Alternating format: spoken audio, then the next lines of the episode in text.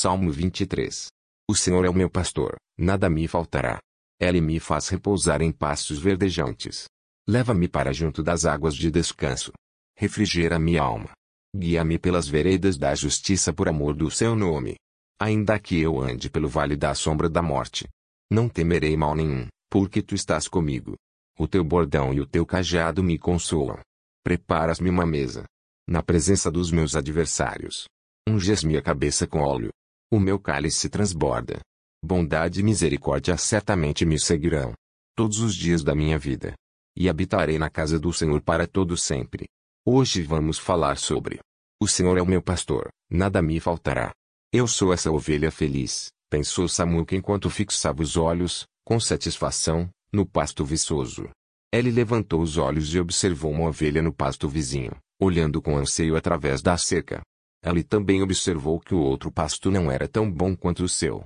Ele levantou os olhos e observou uma ovelha no pasto vizinho, olhando com anseio através da cerca. Ele também observou que o outro pasto não era tão bom quanto o seu. Nunca notei como havia tantas rochas e tão pouca grama naquele pasto, ele pensou. Samuca andou vagarosamente até a cerca. Oi, ele gritou para outra ovelha. Qual é o seu nome? Eu não tenho nome, disse a ovelha. Samuca tentou não parecer chocado, mas não conseguia imaginar uma ovelha que não tivesse um nome. Depois, ele notou que a ovelha era muito magra, e que as moscas estavam zumbindo ao redor de sua cabeça. A ovelhinha perguntou, você tem o um nome?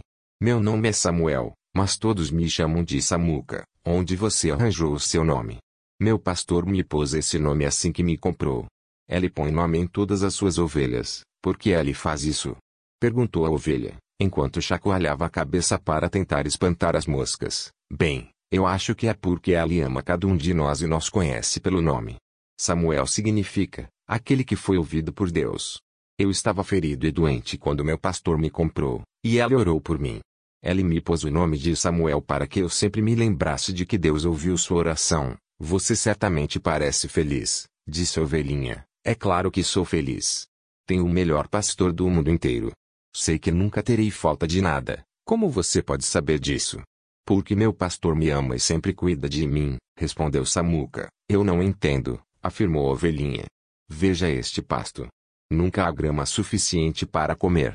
Estou sempre com fome.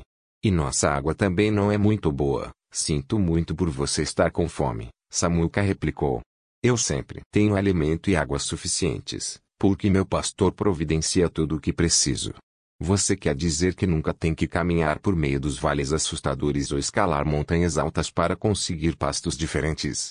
Ah, não, não estou querendo dizer que nunca tenho que ir a lugares difíceis. Mas meu pastor está sempre comigo e me ajuda a passar por esses lugares difíceis. Mas, e os inimigos que estão esperando para atacá-lo?